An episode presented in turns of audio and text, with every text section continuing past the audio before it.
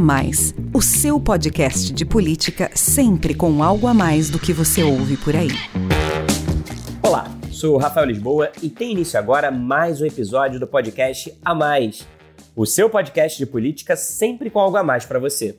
O A Mais faz parte da Bússola, que é uma plataforma de conteúdo estratégico parceria da revista Exame com o grupo FSB. Hoje o A Mais traz aqui para você um debate promovido pela Bússola sobre a importância da formação de profissionais da área de tecnologia, que estão cada vez mais requisitados no mercado brasileiro. Com o leilão do 5G previsto para acontecer ainda este ano, a demanda por mão de obra capacitada em instalação e manutenção de rede vai aumentar muito. Mas a oferta de trabalhadores qualificados está muito abaixo das necessidades do setor de tecnologia no país. A demanda anual é de 70 mil novos profissionais, enquanto apenas 46 mil se formam por ano, com o perfil necessário para essas vagas. A Associação Brasileira das Empresas de Tecnologia da Informação e Comunicação, Brascom, alerta para o risco de apagão técnico dessa área no Brasil, com déficit que pode chegar a 290 mil profissionais em 2024. A falta de mão de obra atrasa a transformação digital do setor produtivo e reduz ganhos para a sociedade como um todo. Pensando no gap de trabalhadores de tecnologia e na parcela expressiva de jovens ociosos fora do mercado de trabalho, a Huawei e o Senai firmaram uma parceria nacional de capacitação profissional. Desde abril, a empresa, líder global em TIC, que é tecnologia da informação e da comunicação, já entregou ao Senai quatro laboratórios de instalação de redes de fibra óptica. Está prevista ainda a criação do programa ICT Academy Senai Huawei, que oferecerá cursos à distância e presenciais com certificações internacionais nas áreas de 5G, cloud, inteligência artificial e fibra óptica. Com a proximidade da chegada do 5G, quais são então os desafios mais urgentes para a formação de profissionais em tecnologia? E que iniciativas de capacitação de mão de obra podem ajudar a reduzir esse déficit? Essas e outras questões foram debatidas em pouco mais de uma hora de live no YouTube da Exame. E acompanharam no bate-papo Atílio Rulli, diretor de Relações Públicas e Governamentais na Huawei do Brasil. José Gustavo Sampaio Gontijo, diretor do Departamento de Ciência, Tecnologia e Inovação Digital do Ministério da Ciência, Tecnologia e Inovações. Rafael Luquezzi, diretor de Educação e Tecnologia da CNI, Confederação Nacional da Indústria, e diretor-geral do Senai e do SESI. E Vivian Suruagi, presidente da FENINFRA, Federação Nacional de Instalação e Manutenção de Infraestrutura de Redes de Telecomunicações e de Informática. Vamos ouvir. Eu vou começar então o nosso bate-papo querendo saber de cada um de vocês quais são as principais dificuldades que o mercado brasileiro de TIC enfrenta para contratar mão de obra qualificada e como vencer esses desafios. Vou dar início à nossa conversa com o representante do Ministério da Ciência, Tecnologia e Inovações. Gontijo, qual é a situação do país hoje em relação à demanda de profissionais de tecnologia da informação e da comunicação? Quais são as iniciativas do governo para ampliar a capacitação de mão de obra para o setor? E como o Ministério vê a participação da iniciativa privada na promoção da qualificação profissional? A situação hoje ela é, é, é ela é uma situação onde a transformação digital está acontecendo de maneira altamente acelerada, né? Eu, eu lembro de, de, uma audiência que eu e o Rafael Luquezzi participamos do Congresso debatendo essa questão da formação de recursos humanos, e a gente sabe do grande trabalho que as instituições como o Senai, as, as próprias universidades, os institutos federais vêm fazendo, né, e junto com as empresas, para formar recursos humanos, mas como a velocidade de transformação é, se acelerou ainda mais com a pandemia, esse gap, apesar do nosso esforço, ele vem aumentando. Né? Cada vez mais outros setores da economia vêm né, demandando profissionais na área de tecnologia da informação e comunicação. Você tem as questões de cibersegurança, você tem a questão de manutenção e implementação de aplicações na área de, de, dessas tecnologias. O Ministério, por sua vez, ele vem promovendo ações de modo a tentar apoiar é, é, é, a, a, redução desse gap. Né? Nós temos, nós conversamos muito com o próprio Senai, com o próprio Sebrae, com o Sesc, temos trabalhado na capacitação não só dos profissionais, mas das empresas também, que elas precisam entender que elas precisam qualificar e requalificar seus profissionais. E, mais recentemente, nós, nós, nós anunciamos o lançamento do MCTI Futuro, que é um programa que busca a, a, a, atuar em várias áreas, vários níveis de, de, de, profundidade de conhecimento na área de TIC, que é o MCTI Futuro, onde uma das primeiras ações é, é um programa que nós, nós estamos aí conduzindo, já foi iniciado, que, é, que visa formar até 40 mil profissionais em três anos, programadores de desenvolvimento de software.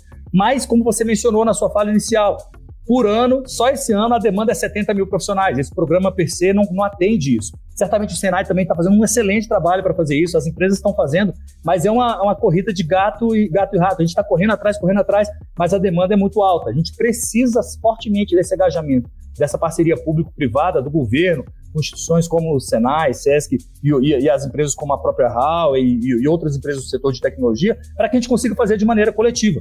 Porque a demanda é muito alta e isso vai cada vez acelerar. Cada vez que a digitalização se acelera, a demanda pelos profissionais ela, ela existe. Né? Obrigado, Montijo. Como você falou aí, a resposta a esses desafios é uma resposta que precisa ser coletiva, de maneira integrada, né? envolvendo poder público, instituições e também a iniciativa privada. É por isso que eu quero tratar agora da parceria entre a Huawei e o Senai. A companhia, que é líder global em TIC, entregou ao Senai quatro laboratórios de última geração para instalação e manutenção de tecnologia Fiber to the Home, ou seja, redes de fibra óptica um na Bahia, um no Espírito Santo, um no Tocantins e um no Distrito Federal. Está prevista também a criação do programa ICT Academy Senai Huawei, que oferecerá cursos à distância presenciais com certificações internacionais nas áreas de cloud, inteligência artificial, fibra óptica e 5G. Atílio, minha pergunta para você é o seguinte: por que a Huawei decide investir em ações de capacitação no país? Como é que tem sido o retorno em relação à parceria com o Senai? E com que frequência vocês contratam mão de obra que passou pelos seus treinamentos? Ok, Rafael, obrigado pela pergunta.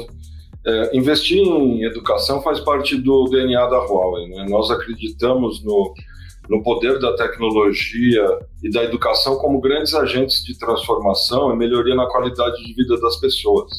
E queremos contribuir com esse desenvolvimento e a transformação digital no Brasil, além de preparar o país para as inovações é, que virão com essas novas redes 5G e essas novas tecnologias é, vamos dizer, emergentes. Né? Nós atuamos em diversas frentes educacionais para promover essa empregabilidade que o Gontijo bem colocou aí dos gaps existentes é, e também, consequentemente, o desenvolvimento do país por meio de capacitação do capital humano. Os treinamentos que oferecemos em parceria com o Senai têm como objetivo tornar esse aprendizado cada vez mais acessível e eficaz com um dos, dos pontos é, beneficiando os menos favorecidos, beneficiando tanto os jovens talentos universitários quanto pessoas desempregadas que estão em busca de recolocação, que é esse do FTTH que você citou, Rafael, que é dos chamados nem-nem, né, daquele grupo que nem estuda nem trabalha. E sobre o retorno da parceria com o Senai, desses quatro primeiros laboratórios nos estados citados, o processo está sendo concluído o primeiro ciclo, os professores do Senai dessas unidades estão é, terminando de serem capacitados para serem os multiplicadores para esse público e em breve nós teremos o primeiro retorno do ciclo fechado. Em relação à sua última parte da pergunta, Rafael, é, com a contratação de mão de obra, das pessoas que nós capacitamos em conjunto com as parcerias, não só com o Senai, Instituto Federal, nós temos mais de 81 parcerias com universidades públicas e privadas no Brasil. É, além da, da constante contratação, nós temos anualmente um evento com todo o ecossistema de parceiros da Huawei e é, liderado pela própria Huawei. O MCTI nos apoia até na divulgação, que é o ICT Job Fair, que é uma feira de empregabilidade online de três dias. Esse ano ocorrerá em novembro, é, que nós oferecemos para estagiários e para é, universitários vagas de emprego e estágio. Então, esse é um, um dos ciclos da questão da empregabilidade eu vou chamar o Luquez agora para o nosso bate-papo, é só uma das muitas frentes de capacitação profissional que o Senai, o Serviço Nacional de Aprendizagem Industrial, atua. Desde a sua criação há quase 80 anos, a entidade já teve mais de 80 milhões de matrículas de jovens e trabalhadores da iniciação profissional até a graduação e pós-graduação tecnológica. Luquez, eu gostaria então que você falasse um pouco dos laboratórios de instalação e manutenção de fibra óptica em parceria com a Huawei, como é que tem sido o trabalho neles, e eu quero também que você fale dos demais cursos das áreas de tecnologia da informação e comunicação que fazem parte aí desse extenso portfólio do Senai. Quais são as principais novidades? Legal, Rafael. Acho que ah, você toca num ponto que eu acho que a Vivi, no comentário inicial, foi bem feliz. Estamos tratando aqui de um aspecto que é estratégico para o futuro do Brasil, ah, para os segmentos de maior valor agregado e que a tecnologia 5G vai redefinir o campo de atuação e possibilidades de maneira transversal para diversos setores da nossa economia. Então, é algo absolutamente estratégico. O Montijo tocou um pouco nisso. Nós temos no Brasil um problema de deficiência na educação básica. A todos os painéis internacionais demonstram isso. Temos o problema também na matriz educacional. O Brasil forma pouca gente em educação técnica profissional, quando você compara a matriz brasileira com a de outros países. Temos a nova lei do ensino médio, que é uma oportunidade importante, só que a gente precisa carregar mais energia. Ah, tem que se colocar temas de ponta como esse na parceria entre o Senai e a Huawei ah, estão fazendo. Ah, se nós olharmos o modal das matrículas que estão acontecendo na rede pública estadual, que tem 90% das matrículas, é gestão, é a parte ah, de saúde ah, e é um, uma TIC que é muito baixa frente às necessidades que se apresentam. Nós precisamos ter, estar na fronteira das possibilidades, até porque o Brasil tem hoje 14,7% de desemprego aberto na população e entre jovens se aproxima de 30%. Então, quando o Senai cria essa academia em parceria com a Howard, fora as parcerias que a gente tem com a Brascom, não é só fibra ótica. É todas as tecnologias na área de hardware e, e software, ah, de programação, de desenvolvimento, de inteligência artificial, de big data, ah, de cloud, de interpretação, e não só as competências técnicas, mas também as competências socioemocionais.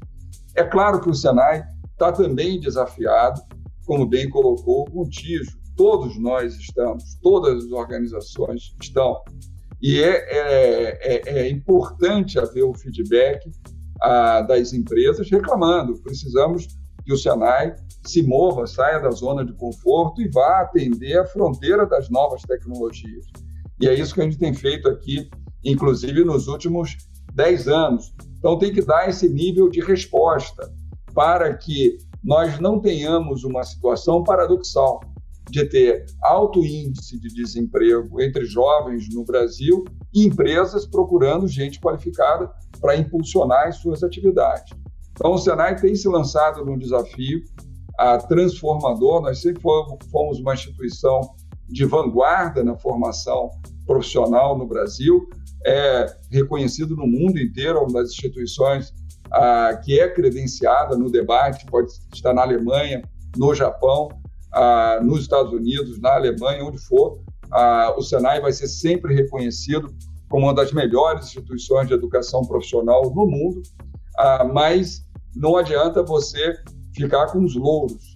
A realidade ela se renova de maneira dinâmica. Com a quarta revolução industrial teremos muitos desafios e o que a gente faz é uma relação de muita sintonia, seja com a Huawei, seja com cada um do setor, seja com a Brascom. A gente tem hoje toda uma estratégia de ataque na solução formativa dos déficits que a Brascom ah, coloca, no sentido de dar uma resposta que seja satisfatória a uma externalidade competitiva para as empresas. A empresa da Vivian tem que estar bem servida de capital humano para que ela possa empreender. E ela está aqui falando, na verdade, como representante, como líder empresarial. Mas todas as empresas ah, do setor ah, tenham condições de darem resposta satisfatória no ponto de vista formativo. Só que a gente tem que enxergar o ecossistema. O Senai é uma grande instituição, a maior instituição de educação profissional da América Latina, uma das maiores do mundo. E nós temos 2,2 milhões de matrículas. Mas nós temos que ter claro que o Senai recebe ah, de receitas compulsórias 3,2 bilhões de reais. O Brasil gasta em educação 600 bilhões de reais. Gasta na formação do ensino médio 75 bilhões de reais. Sou estranho, e aí não parece ser muito correto, se falar o bilionário sistema S. Vamos colocar as coisas no seu, na sua devida perspectiva. O Senai tem uma atuação muito importante de fronteira, vai continuar tendo, e vai estar sempre assim, muito próximo do setor empresarial, fazendo ações ah, que vão ao encontro das necessidades, das perspectivas ah, que o setor empresarial tem na sua necessidade formativa. Tanto que na indústria brasileira, 95% das vagas abertas, elas exigem formação Senai. Isso é um handicap ah, que é bastante transformador. E das pessoas que o Senai forma, ah, 72% conseguem emprego no primeiro ano. Isso também é um diferencial importante. Estamos satisfeitos com isso? Não. A quem para começa a se fossilizar nesse dia. O Senai tem muitos desafios para acompanhar a quarta revolução industrial. Os próximos cinco anos serão decisivos e ninguém aqui vai estar parado. Nós vamos estar buscando cada vez mais parcerias como essa com a Huawei, com o setor empresarial, na fronteira tecnológica, para dar a resposta necessária que as empresas brasileiras precisam para criar emprego e oportunidade de vida para os brasileiros. Essa é a nossa perspectiva. Maravilha, Luquez. Como você falou aí, o Senai é uma instituição de excelência reconhecida nacional e internacionalmente, mas não se acomoda porque sabe que os desafios são muitos e é fundamental estar perto e trocar o tempo todo com as empresas para entender quais são as necessidades, quais são as demandas das empresas. É por isso que eu vou então conversar agora com a Vivian, que é presidente da FENINFRA, que é a entidade que congrega as empresas de instalação e manutenção de redes, telecomunicações e informática. E essa entidade tem manifestado sua preocupação com a falta de mão de obra qualificada para o setor de tecnologia no Brasil, né, Vivian? Você já declarou em entrevistas que, além do país não formar profissionais em quantidade necessária para atender o mercado, um outro problema é a fuga de talentos para o exterior. Como, na sua opinião, poder público e iniciativa privada podem juntos trabalhar para resolver essa questão? Que é ampliar a capacitação profissional, garantir oferta de mão de obra preparada para essas novas demandas e criar condições para que esses trabalhadores queiram continuar no país. Bom, eu gostaria, para explicar tanta pergunta, Rafael, é de inicialmente falar do nosso setor. Né? Nós somos serviços essenciais, é só para explicar para o público, é, são essenciais os serviços de tecnologia da informação e telecomunicações para inserção competitiva do Brasil nessa sociedade que tem um conhecimento global que está totalmente integrado e nós não podemos ficar para trás, né? Nós necessitamos viabilizar esse desenvolvimento e capacitação de recursos humanos que é o objeto dessa live que está sendo feita aqui, a grande revolução industrial, como o Luquezzi bem fala. E o Brasil tem participado dessa revolução, essa é a minha visão, de uma forma ainda que está desestruturada, desestruturada, diferente dos países que hoje estão liderando e que estabeleceram as TICs, por exemplo, como prioridade. Para você ver, nós somos o nono mercado de TICs, temos a quinta maior rede de telecomunicações do mundo Porém, infelizmente, nós, temos, eh, eh, nós estamos entre as últimas colocações de competitividade, de inovação, de ambiente de negócio, de governo digital, por exemplo, nos rankings internacionais. No índice de desenvolvimento de governo eletrônico, que é da ONU, né, o Brasil, eu creio que num grupo, se não me falha a memória, de 190, 200 países, ele ficou na posição 44.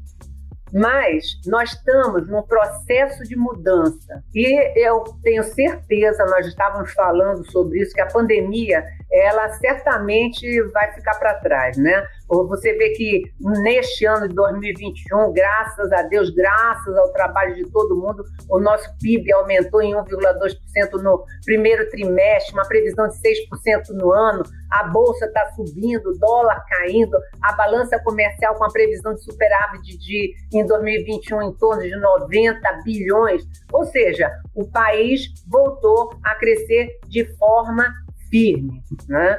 E desde a privatização, para justificar a nossa, explicar ao, ao público a nossa necessidade de mão de obra, a, o setor de telecomunicações, desde 98, passou de 5 milhões de chips celulares para 245 milhões. Todo mundo lembra aqui os imensos telefones que pareciam uma caixa de sapato, né? E levavam meses para chegar, custavam rios de dinheiro. Hoje nós temos 245 milhões de acesso em banda larga. Eu não consigo imaginar a minha vida, a nossa vida anteriormente sem a internet. 47% do país está fibrado, e somente em 2020 nós chegamos a um crescimento dessa tecnologia de internet banda larga em, com fibra ótica em um aumento de 66%. Ou seja, isso foi feito por milhões de trabalhadores em, em, em trabalhos árduos, eficazes, é, ininterruptos.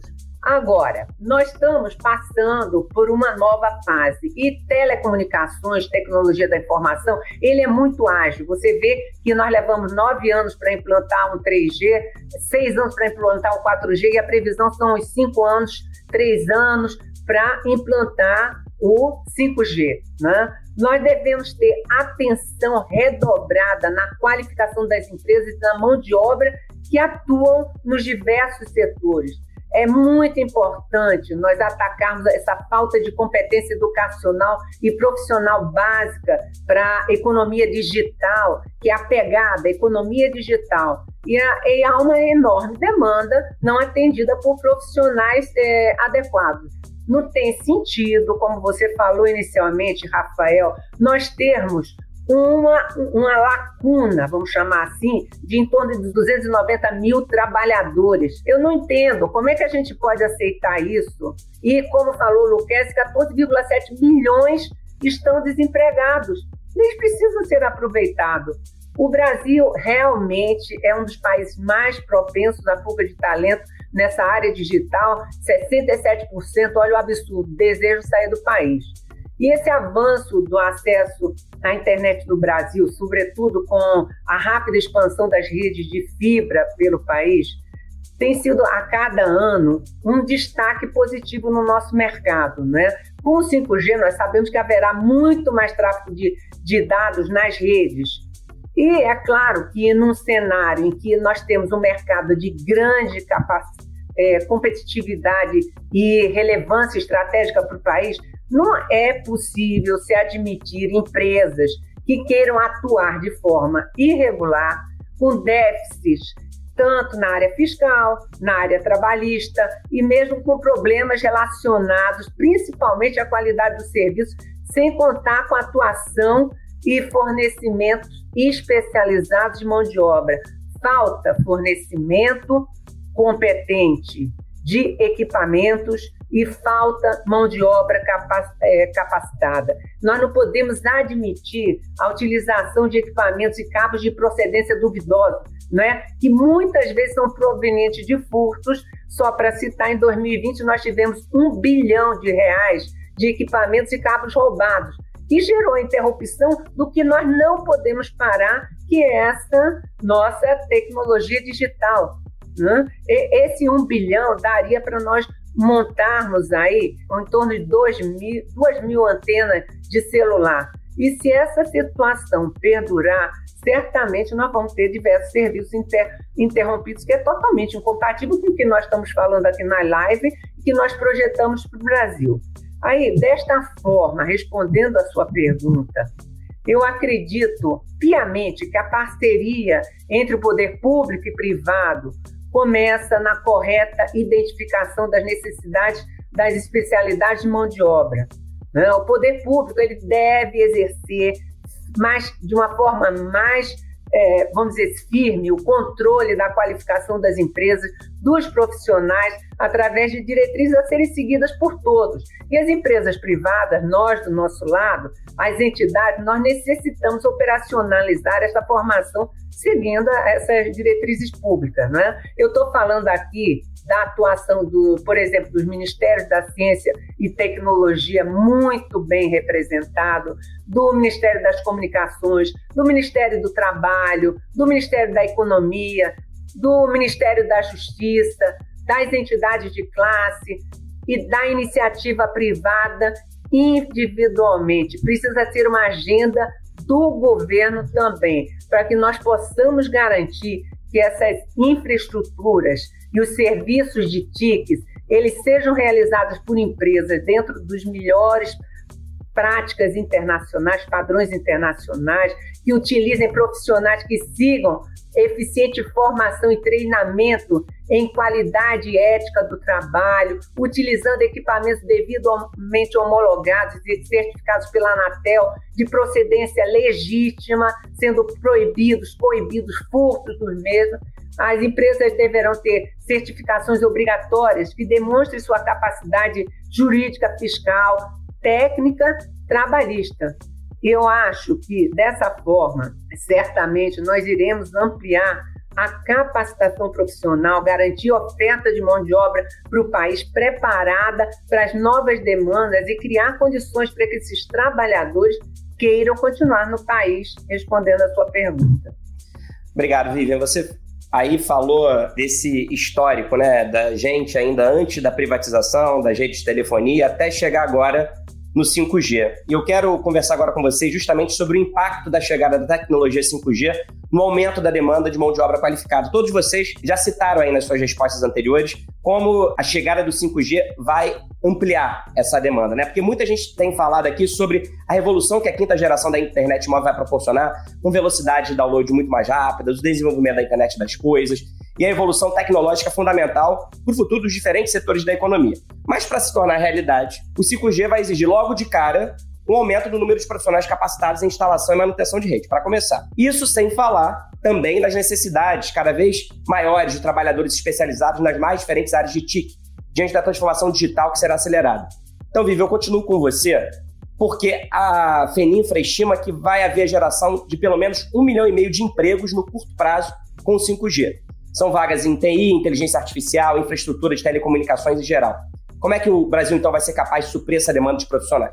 O Brasil vai ser capaz de suprir essa demanda de profissionais se organizando através dessa interação que eu falei anteriormente do poder público e privado, né? Pilotado pela nossa confederação, a Contif, que eu sou vice-presidente pela FENIFRA, nós firmamos neste ano uma união da Contif com a Conif, a Contic, a nossa confederação, ela representa mais de 137 mil empresas que empregam em torno de 2 milhões e 200 mil trabalhadores. E a Conif possui umas 600 unidades de ensino em todo o país, com capacitação de mais de um milhão de alunos. Eu parabenizo também, como Atílio falou e Luquezzi, esta união do trabalho entre a Huawei e a, o Senai de formação de mão de obra. Isso é muito importante. E, Luquezzi, o Senai, ele não está no, na zona de conforto, nunca esteve. Vocês trabalham firmemente e estão antenados, preocupados com este boom que está havendo no país. Por isso que eu falo que juntos nós vamos estar desenvolvendo e viabilizando esta capacitação de recursos humanos para o Brasil. Agora, nós precisamos nos preparar para o futuro.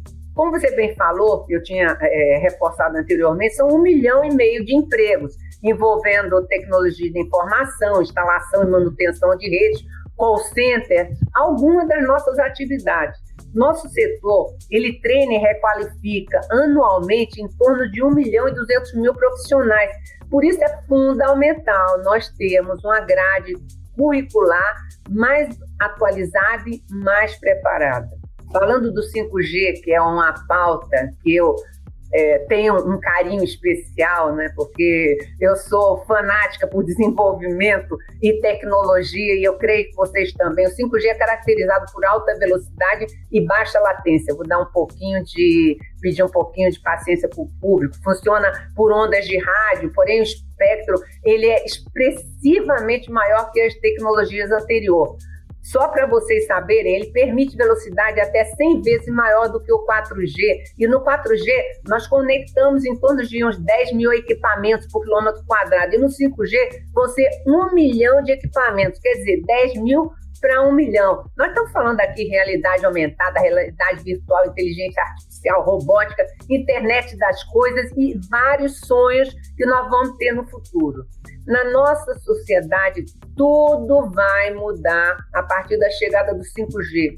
E não somente no nosso setor, Rafael, toda a economia vai mudar. Nós teremos que colocar comunicação em todos os cantos do Brasil. Vão ser, por exemplo, exemplos de, de ações do 5G, é, drones entregando encomendas em alta velocidade, cidades inteligentes, redução do tempo de inatividade de semáforo, é, melhoria do controle de tráfego, identificação de vagas rapidamente, localização e monitoramento de ônibus, que é muito importante. Só para a gente lembrar, o tempo médio gasto com congestionamento é em torno de 82 minutos, que correspondem por país uma perda anual de aproximadamente 300 bilhões de reais em horas não trabalhadas. E o 5G vai ajudar isso aí. Nós vamos ter sensores em porte, identificação facial de criminosos, ambulância conectada com prontuário, polícia integrada, segurança pública com ambulância e corpo de bombeiros, carro sem motorista. Nós devemos lembrar que 1 milhão e 200 mil pessoas morrem por ano de acidentes de, de trânsito, né? Nós vamos ter os carros conectados. Em 2025, 10% dos carros dos Estados Unidos estarão conectados, é uma, uma, uma, previsão. Nós vamos ter na agricultura as colheitadeiras inteligentes, os drones, drones fazendo prevenção de ervas daninhas na plantação, facilitando a sua limitação eliminação. Nós vamos ter a imagem, por exemplo, de plantação de uva, que a máquina vai verificar as pragas e os números de cachos. Veja a especificidade. Nós vamos utilizar nanosatélite é, para aplicar menos defensivos agrícolas. Vamos ter imagem a 360 graus nas fazendas, nós temos é, dificuldade de locomoção, nós vamos ter os maquinários da mineração se comunicando na indústria, nós vamos ter robótica onde o robô industrial vai trabalhar em conjunto com pessoas na linha de produção, gerando inclusive aumento de segurança dos colaboradores, liberando esses colaboradores de serviços repetitivos. Né? Nós temos aqui, para falar bastante sobre esse assunto, uma empresa de grande experiência, uma das melhores do mundo em tecnologia 5G, que é a Huawei. Agora, as vantagens do 5G, nós temos sempre que estar frisando, é a inserção mais competitiva do país na globalização. Nós temos que estar alinhados, elevando o nosso grau de tecnologia, nós estarmos em par com as nações mais avançadas.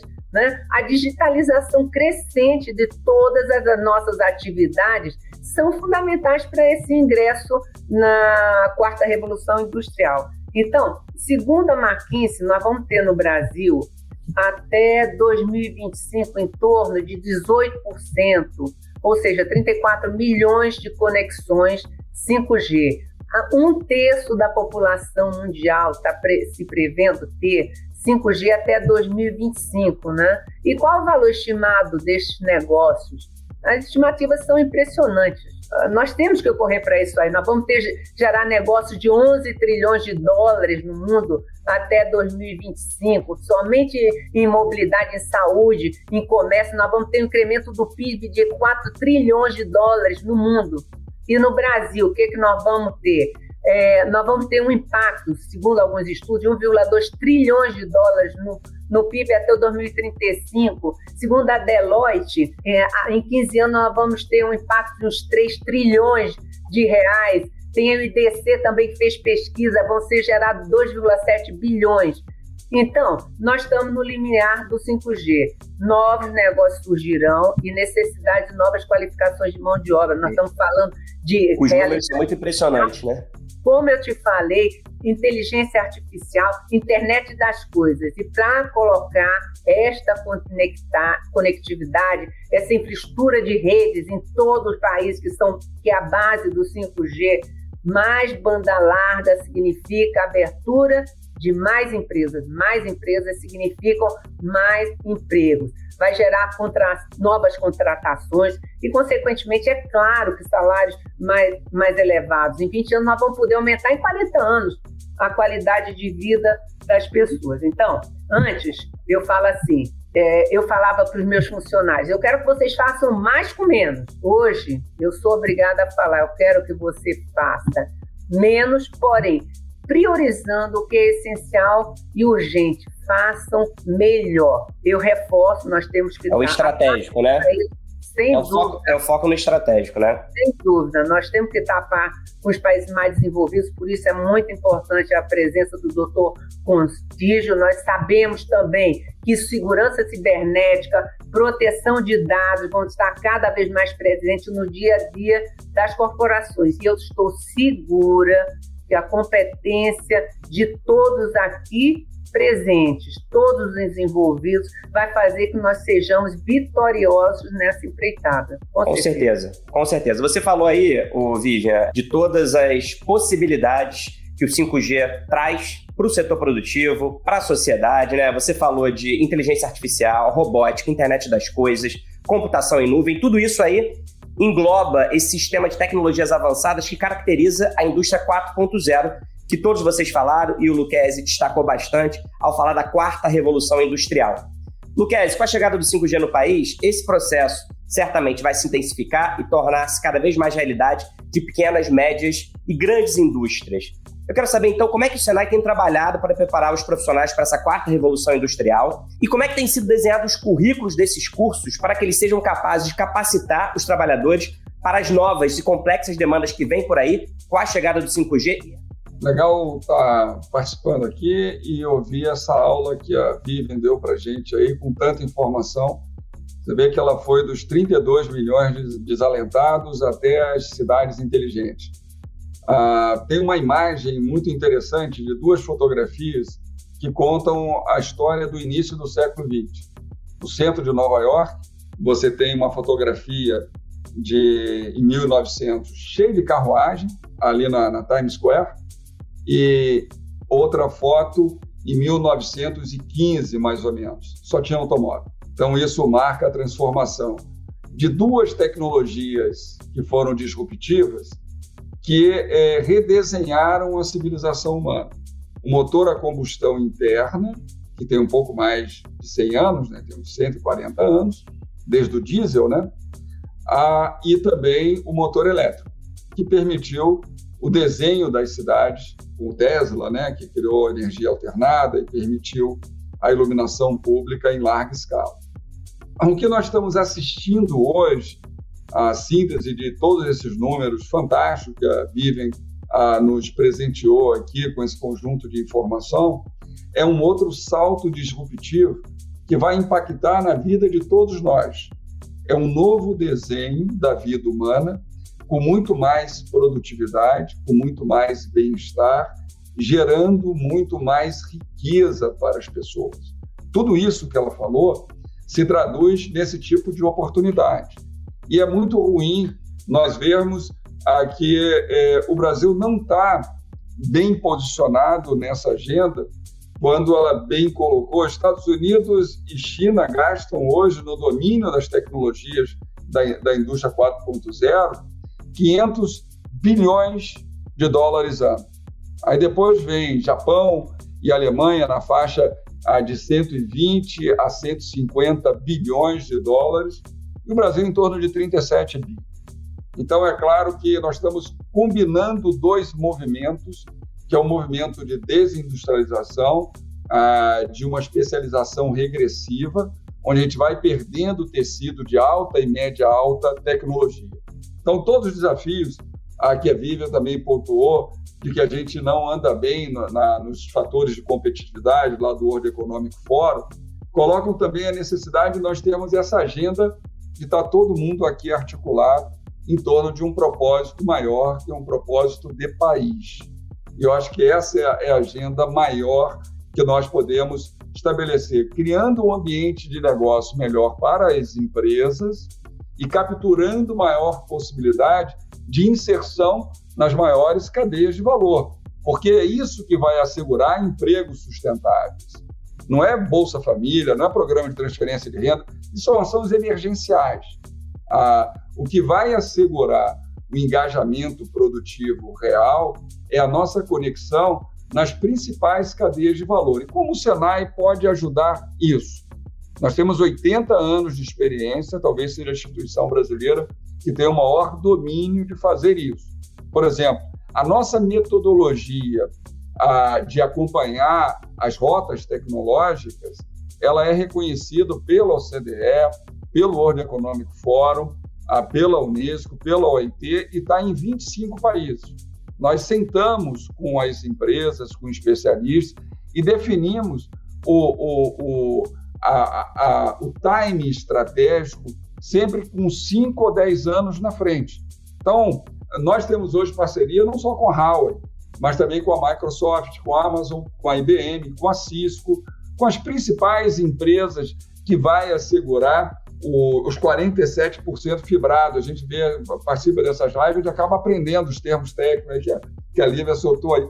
A Vivian soltou aí. Então, a gente tem que é, estabelecer uma forma de como criar mercado para atividades que vão assegurar, porque não é só um dado, não é 47% fibrado, é um território continental, que é o Brasil, e que você vai, ao fazer isso, está integrando essa economia territorial nessa nova economia, nesse mundo novo de novas possibilidades, de riqueza que vai estar tá estabelecendo uma miríade de novos negócios.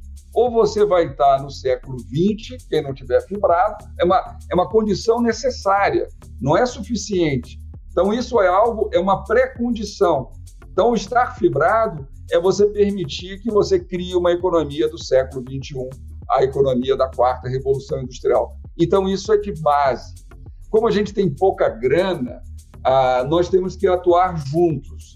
Todas as histórias ah, das economias emergentes, o esforço ah, de catching up, ou seja, de emparelhar e ultrapassar, ela se dá por uma mobilização de sociedade. Se nós não tivermos trabalhando junto, nós não vamos é, chegar lá. E o mais importante é que a gente tem que ter um signo de modernidade na agenda de política pública e de estratégia privada. Por isso que a CNI lidera a mobilização empresarial pela inovação, há já há pouco mais de 10 anos, desde 2009 foi lançado isso. Nada mais é a uma reprodução no Brasil das iniciativas nacionais de inovação que acontecem nos Estados Unidos, na Alemanha, na Inglaterra, na França e por aí vai. Na China é uma outra sociedade, com outro nível de coordenação. O Estado tem uma capacidade de coordenação muito maior do que nas democracias ocidentais.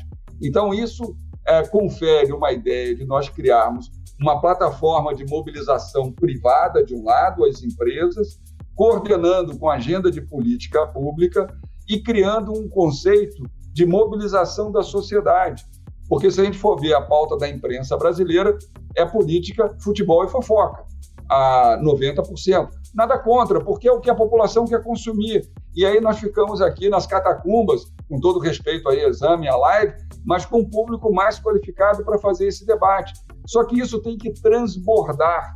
E o transbordamento disso passa por essa atuação conjunta, porque é o conceito de sinergia, onde a soma de todos consegue mobilizar muito mais. Eu vou pegar alguns exemplos aqui interessantes do que o Senai está fazendo, além dos nossos observatórios, além da busca das tecnologias. Nós integramos, para discutir quarta revolução é, industrial e ensinar, nós temos que estar na fronteira do conhecimento. Então, o Senai investiu em 26 institutos Senai de inovação, em 61 institutos Senai de tecnologia, 4 bilhões de reais. O MIT reconhece isso como uma das mais importantes iniciativas a que se tem.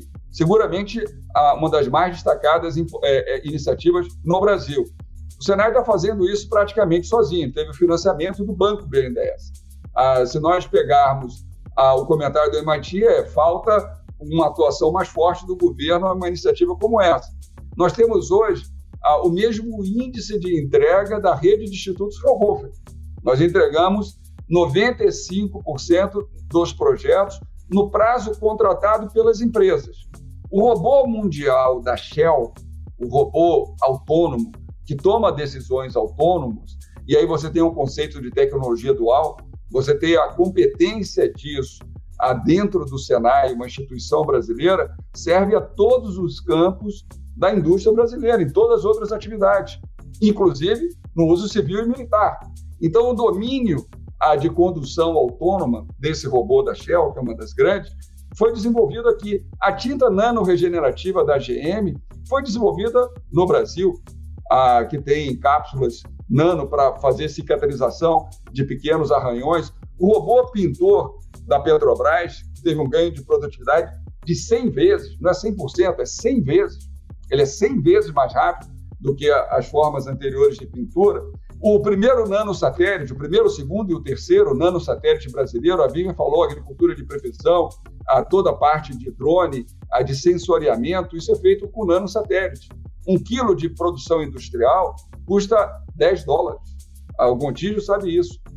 Um quilo de satélite custa 50 mil dólares. Então, o nível de desenvolvimento de competência que o Senai alcançou, ele é importante para a competitividade da indústria brasileira, como também toda a parte de sensoriamento via drone para agricultura ou atividade de precisão, tem um papel extremamente importante. E o domínio dessa fronteira do conhecimento permite você ter o domínio profundo também das competências necessárias para você formar essa nova geração diante desses novos desafios. Então, o Senai está enxergando isso dessa forma, mas nós temos que superar no Brasil um problema que arrasta a sociedade brasileira há quatro décadas. Há quatro décadas, nós temos uma hegemonia artificial da agenda de macroeconomia. A macroeconomia é um pilar fundamental para qualquer agenda de política pública. Mas o Brasil faz uma agenda de política pública que é uma jabuticaba no mundo. Nós só fazemos agenda macroeconomia que subordina todas as outras agendas, o que é um absurdo em si, porque ela não tem um propósito como uma visão de país. No resto do mundo desenvolvido não é assim. No resto do mundo desenvolvido e nos emergentes mais bem-sucedidos, nós temos uma combinação de política macroeconômica, porque é importante, obviamente, ah, mas ela é articulada com uma política industrial, tecnológica e de comércio exterior. Tudo isso convergindo para uma agenda sistêmica de competitividade empresarial. No Brasil, nós temos uma agenda macroeconômica que muitas vezes é nociva à agenda empresarial. Nós temos um caos tributário que a gente não consegue avançar pela equação do nosso sistema político e coisas paroquiais a de Estado, municípios, a divisão do bolo, o que acaba amarrando a nossa economia e a capacidade de nós termos uma agenda de competitividade. Então, nós estamos discutindo aqui educação, formação de pessoas, mas como a Vivian bem falou, essa é uma discussão que se insere num todo. E nós precisamos de ter uma agenda moderna de país, aonde essa discussão passa. A educação tem que ser um pilar fundamental de formação do país mas nós temos que pensar um novo tempo em que o Brasil escape dessa armadilha que nós entramos nos anos 80, porque entre 1930 e 1980, o Brasil foi o país que mais cresceu no mundo. Éramos uma pequena economia, mas era a economia que mais crescia. Ah, e nós crescemos como? A partir do desenvolvimento industrial, da industrialização. Nós perdemos isso para uma hegemonia do capital financeiro estéreo, muitas vezes, ah, e uma agenda regressiva e atrasada. Nós precisamos resgatar um sentido de país. Não teremos um país de 8 milhões de quilômetros quadrados e 200 milhões de habitantes se nós não tivermos uma agenda superior. Nós temos que olhar para o que o mundo está fazendo e fazer melhor e construir atalhos.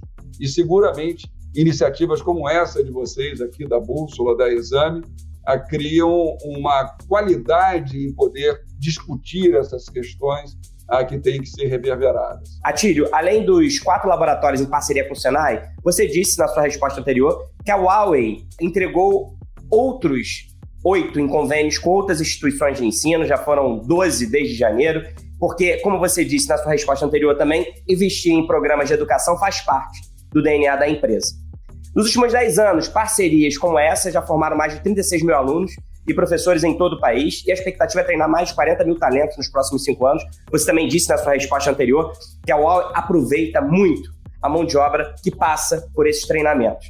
Minha pergunta então é a seguinte: como a chegada do 5G impacta nos projetos de treinamento da Huawei daqui para frente, inclusive na formatação dos cursos com as entidades parceiras? É, bom, além da, da questão do, do que você comentou do 5G, né, de tornar a conectividade mais veloz, que vai permitir mais interação com centros de excelência, é, para rápida capacitação e acesso às aplicações digitais mais avançadas, a chegada da tecnologia 5G será a porta de entrada para diversas é, soluções que irão mudar a forma com que estudamos também. A Vivian fez um apanhado geral sobre toda a área do B2B e toda a parte da sociedade que será impactada, mas não será diferente na parte como estudamos. É, essa parte da capacitação, ela também vai sofrer uma transformação e é bem significativa. Essa, essa quinta geração da rede móvel, ela vai impulsionar novos modelos digitais e dar escala a soluções né, baseadas em inteligência artificial, nuvem, é, toda a parte que, quando combinada com as experiências imersivas e interativas, elas, elas vão aumentar é, potencialmente a capacidade do aprendizado. Nós vamos estar falando de realidade aumentada, realidade virtual, é, são novos paradigmas que serão impactados nessa questão da capacitação. Complementando a sua pergunta também, Rafael, e, e como será a agenda para os cursos de 5G, né? falando é, do lado da Huawei e das parcerias, né, como o Luquez falou, da parceria com o Senai, é, nós temos algumas é, frentes de, de, de, treinamentos no 5G. A parte de, de treinamento de capacitação em manutenção e instalação de fibra está alinhado com o 5G.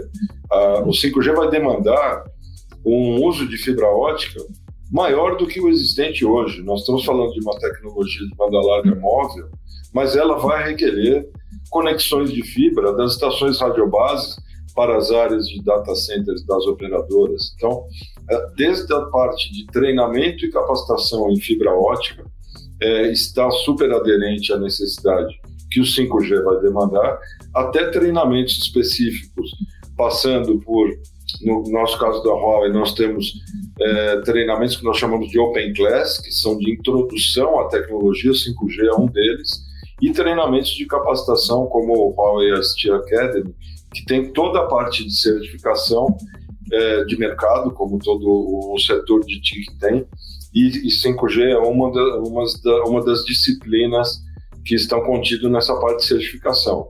Um apanhado assim complementar à questão do 5G mais voltada para a educação é, é nessa linha que nós vamos estar apoiando, participando. Luquezzi bem falou que essa parte da transformação digital associada à indústria 4.0, né, o movimento da indústria 4.0, ela vai diretamente ser afetada pela revolução também do, do, do estilo do aprendizado.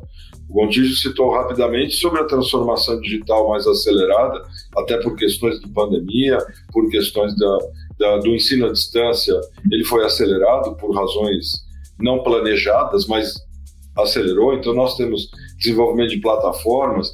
É, com o 5G, nós vamos ter uma, um, um, modelo de interação nessa educação, é, ainda não só é, o que está planejado, mas muita coisa nós vamos ser surpreendidos pelo que a tecnologia vai permitir. Obrigado, Atílio. Gontijo, o Atílio, o Luquezzi e a Vivian, eles falaram aqui é, de exemplos importantes da iniciativa privada em relação à capacitação profissional. E todos falaram que é um trabalho coletivo. Você mesmo destacou isso na sua primeira resposta.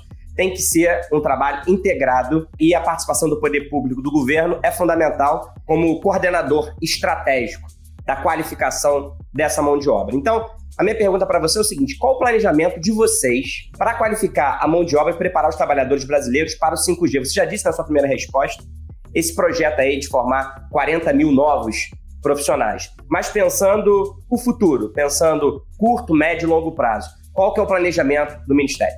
Acho que, primeiro, parabenizar com as colocações aí dos, dos meus três amigos aí, painelistas. Aí, eu acho que todos foram muito precisos, eu concordo 99,99% ,99 com todos. Né? Sempre há algumas divergências, mas assim, no, no todo, assim, as colocações do Rafael, para mim, foram brilhantes. A gente precisa de uma política industrial alinhada com macroeconomia. A gente precisa pensar é, a, o fluxo como um todo. Não dá para a tirar todas as energias num ponto só. É, certamente a gente precisa é, definir algumas, algumas é, estratégias para que a gente tenha indústria e tenha empresas como a Huawei, como outras tantas que tem aqui, é, que elas possam ajudar o governo a, a formar essa, esses profissionais.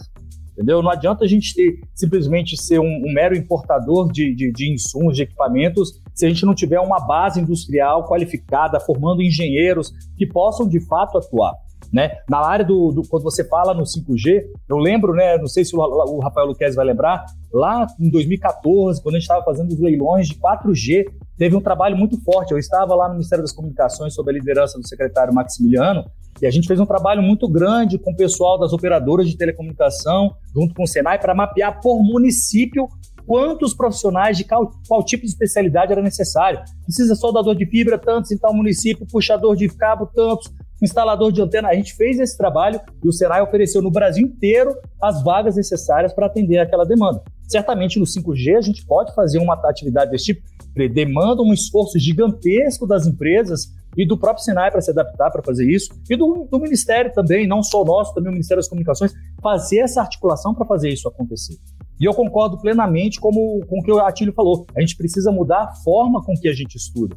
Certamente a gente tem que preparar os profissionais, qualificar, pensar no hoje, né? O cobertura é curta, a gente precisa resolver o problema de agora, mas a gente tem que pensar também o problema daqui 10 anos.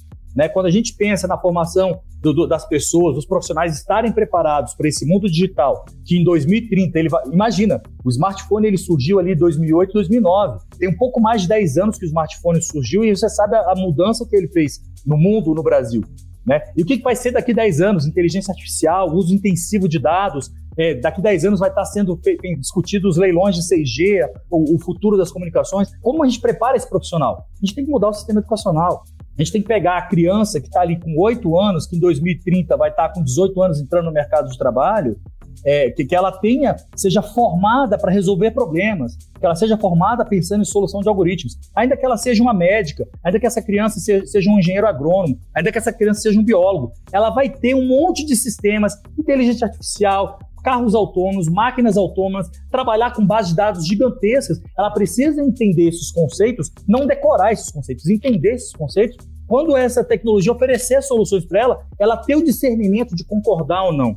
Não sei se vocês conhecem, existem as diretrizes é, de ensino de computação no ensino básico, é, elaborado pela Sociedade Brasileira de Computação, que ela pega ano por ano do ensino básico e fala, ó, nesse ano você tem que ensinar tal conhecimento, nesse ano tem que ensinar tal conhecimento, nesse ano. E não é ensinar robótica nas escolas, é ensinar biologia, ensinar português e matemática de uma maneira diferente. E você não precisa ter uma sala de computador para ensinar. Vou dar um exemplo. Você pode ensinar uma criança algoritmo de uma maneira muito simples. Você dá um baralho para uma criança, mostra o baralho organizado, embaralha o baralho e manda a criança organizar. Depois você pergunta para ela como que ela organizou aquele baralho. São estímulos simples que você faz e você muda a forma como aquela criança pensa. Para quando ela chegar no mercado de trabalho, ela está preparada para a lógica como o mercado de trabalho vai estar tá funcionando naquele momento. É um desafio grande, a gente precisa sim ter esse trabalho coletivo. Então a gente não consegue chegar do outro lado. Né? Quero fazer uma última pergunta que é bem objetiva, bem rapidamente, para a gente não estourar muito o nosso tempo, que é o seguinte. É, vocês todos falaram aí dessa revolução que já está acontecendo e que a chegada do 5G vai ser um marco, né? Mas a gente sabe que mesmo antes da chegada do 5G, essa transformação digital foi acelerada por conta da pandemia. A pandemia forçou uma digitalização de todas as nossas atividades, nossos serviços. Os limites impostos pelo coronavírus forçaram essa transformação digital e que é irreversível. Assim, na verdade, é um caminho sem volta. A nossa vida está cada vez mais online e vai continuar assim, mesmo quando o coronavírus deixar de ser uma ameaça. Minha pergunta, então, é o seguinte: diante de tudo que foi falado aqui, de todas as reflexões, de todos os insights que vocês trouxeram, qual é a prioridade? Se pudesse dizer uma única prioridade, qual é a prioridade para a transformação digital avançar e o Brasil assumir aí uma posição de mais liderança nesse mundo tecnológico? Primeiro você, Contígio. É, quando você fala para a gente escolher é um desafio, né? Porque depende de muitos atores e muitos fatores.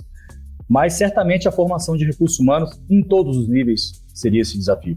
Desde o ensino fundamental, crianças, ensino médio, botar ensino profissional, ensino superior, requalificar os profissionais que já estão no mercado de trabalho. Eu acho que a formação de recursos humanos é o, é o grande desafio. Porque sem, sem, sem os cérebros, você não faz a transformação digital. Você pode ter o equipamento que for, você pode ter a coletadeira que voa. Se você não tiver um cérebro ali para trabalhar as informações e programar ela para fazer o que ela precisa fazer, você não vai ter nada. E você, Atílio, na sua opinião, qual prioridade deve ser endereçada com mais urgência pelo país? Sem dúvida, tenho que concordar com o Gontijo. Educação, em primeiro lugar, em segundo lugar, educação, e em terceiro, educação também. Bom, já que a gente está falando aqui de educação, vou falar então com o Luquezzi, porque essa é a área dele, é a especialidade dele, é a especialidade do Senai e do SESI. Qual a prioridade, na sua opinião, se você concorda com seus amigos, que é a educação e como é que ela deve ser endereçada para, de fato, é, o Brasil assumir a liderança aí nessa revolução? O Atílio levantou a bola, o Atílio desenvolveu, a Vivian tinha já falado. É, nós temos um novo mundo de possibilidades das tecnologias em todos os campos. No Brasil, nós estamos ainda muito atrasados nessa discussão, com muitas resistências, ah, o que não é razoável para uma sociedade que não montou o estado do bem-estar social como a Europa Ocidental, América do Norte e parte do Sudeste Asiático. A estratégia a de você ser mais rápido é você pegar atalhos. Se nós queremos reproduzir o estado do bem-estar social que orientou o século XX dos países hoje desenvolvidos, nós vamos manter o nosso atraso de aproximadamente um século. O Brasil entrou no século XX com menos de um ano de escolaridade formal para a população adulta. Nós só chegamos a oito anos de escolaridade média da população adulta no início do século XXI. A Europa Ocidental e a América do Norte tinha oito anos de escolaridade média da população adulta no início do século XX. 100 anos de diferença. As novas tecnologias elas vão criar possibilidades transformadoras que a gente pode acelerar o grave problema de produtividade que nós temos no Brasil. Nós precisamos de quatro trabalhadores brasileiros para equivaler à produtividade relativa de um trabalhador norte-americano. Então, se nós não pensarmos da forma como pegar um atalho, a gente vai manter esse século de diferença, esse gap, ou talvez até aprofundar, como diria Celso Furtado, com os nossos choques adversos, com as crises econômicas, políticas, que meio que desorganizam o sistema econômico nacional. Então, nós temos um pacote de novas tecnologias, isso não significa precarização, isso não significa é, uma destruição do espaço sociológico da escola. Não é esse debate que está acontecendo na Finlândia, não é esse debate que está acontecendo na Europa continental, não é esse debate que está acontecendo na América do Norte, no mundo de uma forma geral. Essa é a última geração que vai usar teclado. A voz natural ela vai interagir com os milhares de devices por quilômetro quadrado, como a Vivian falou, e ela vai entender se o aluno, pelo tom de voz, está entendendo ou não a competência que está sendo ensinado ali. Com o 5G que a gente está discutindo aqui, as câmeras de alta resolução e de tráfego de informação vão saber o grau de concentração que um professor consegue. Estudos hoje, a de neurociência, uma aula de 50 minutos o professor, na média, consegue manter a atenção da classe em 10 minutos. Será que o padrão é aulas de 50 minutos? Será que a gente não pode ganhar em produtividade? Ou seja, um campo avançado entre pedagogia, novas tecnologias, neurociência, pode estabelecer uma revolução. Vocês ouviram falar em estudo adaptativo? Ele acompanha o desenvolvimento dos alunos passo a passo. Aprovar e reprovar era algo da minha geração e de algumas pessoas que estão aqui. Mas isso não existe mais pelos padrões tecnológicos. Você pode, com o estudo adaptativo, cumprir aquela regra que se iniciou na Finlândia e hoje está em todo mundo desenvolvido. Não podemos perder nenhum. E o Brasil, com a nova demografia, nós não podemos perder nenhum jovem brasileiro. Que antes, no passado, a gente podia perder uma geração, a seguinte, a seguinte, a seguinte, que éramos um país de jovens. Nós não somos mais isso. O elemento fundamental, e aí respondendo a sua pergunta e parando por aqui, porque isso é um outro debate, ah, com muita coisa interessante, mas o elemento fundamental para essa agenda transformadora é a educação no Brasil, até porque a gente tem uma agenda que a gente não fez no século XX. A gente vai fazer o skilling e o reskilling, ou seja, a qualificação e a requalificação, que é um debate no mundo inteiro, porque vai haver muita gente que vai ser desempregada pela digitalização, pelos algoritmos, pela inteligência artificial. Então, todas as atividades não cognitivas tendem a desaparecer, mas vai haver uma miríade de novos empregos para interpretar a informação, para toda a parte de segurança da informação. No chão de fábrica, a informação multiplicou por 100, 100 vezes mais informação. E se o valor adicional está na informação, a segurança cibernética é um elemento fundamental. Então, nós estamos vivendo uma nova realidade e nós não podemos estar com o tabuleiro do século XX, que muitas vezes a gente está por inércia no debate da agenda de políticas públicas, das estratégias empresariais e da conduta das organizações. Nós temos que pensar em como nós vamos dar essa resposta transformadora. O grande desafio que nós temos hoje aqui no SESI, no SENAI, nas organizações a que eu estou liderando tecnicamente, é estar na vanguarda desse debate para responder a empresários, responder a Howard, responder a todas as empresas que a Vive uh, representa uh, e as 700 mil indústrias que tem no Brasil, que vão precisar exatamente dessa nova realidade. Então, por isso que a gente está fazendo essas transformações todas. Mas, como bem falou a Vivian, o Gotijo e o Atílio concordaram, nós temos que criar uma atmosfera de união em torno de um propósito. E eu acho que é importante nós termos essa lógica de uma política industrial, de uma política tecnológica, de uma estratégia de país, com uma agenda de Estado de longo prazo e uma forte coordenação dos entes públicos e privados em torno disso, como foi o modelo de cogestão alemão, como foi a Revolução Meiji ah, no Japão, como foi a estratégia de emparelhamento a que a China utilizou. A China entra no século XX com 12% do PIB dos Estados Unidos, hoje tem 70%. Nós estamos assistindo uma superpotência em ascensão. E, e é claro que o mundo vai voltar a ser bipolar ah, ou multipolar. E é claro que o Brasil, como um país emergente, tem que se conectar com uma agenda inteligente de articulação nesse enredo da nova geopolítica que está se construindo no país. E o debate central sobre isso é de formação de recursos humanos. Vivian, todos os seus colegas aqui falaram que a educação é a agenda estratégica. Você já tinha dito lá em uma das suas respostas de que o desafio hoje não é fazer mais com menos, é fazer melhor. Você concorda então que a prioridade, como disseram aqui seus colegas, tem que ser sempre a educação? sempre, eu concordo plenamente, principalmente nessa fase que nós estamos vivendo aí do trabalho home office, do mundo digital que está vindo de forma acelerada e que nós sabemos que essa realidade não vai voltar atrás, né?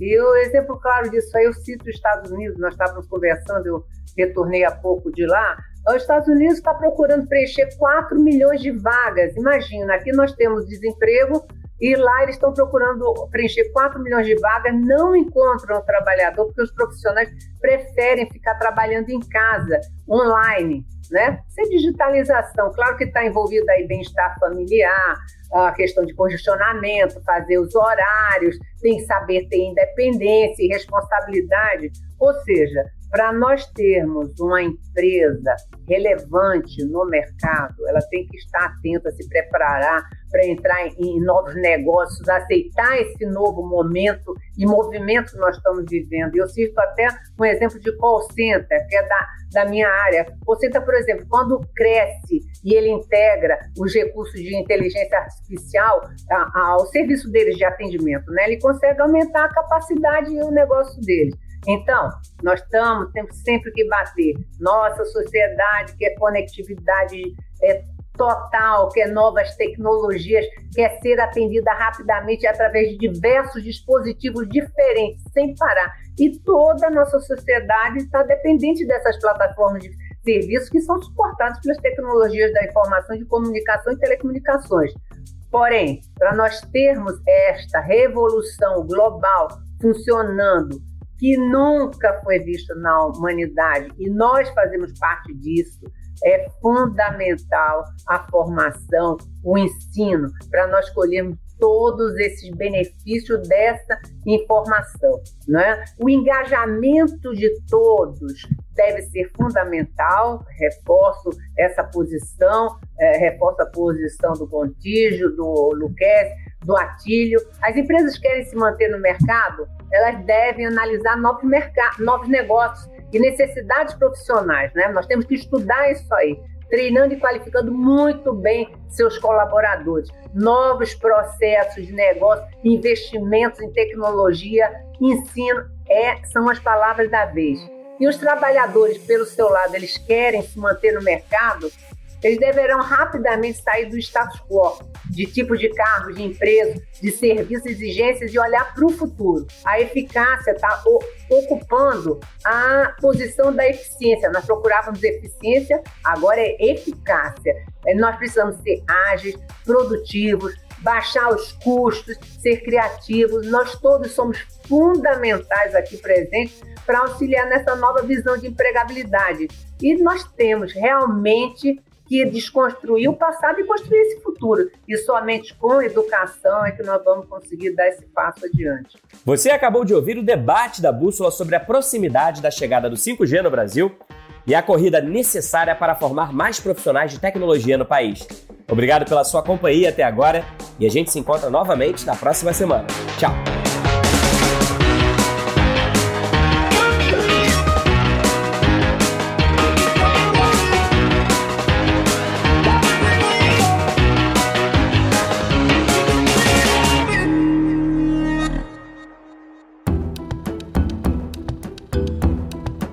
Na edição Guilherme Baldi, este podcast faz parte da plataforma Bússola, um produto do grupo FSB.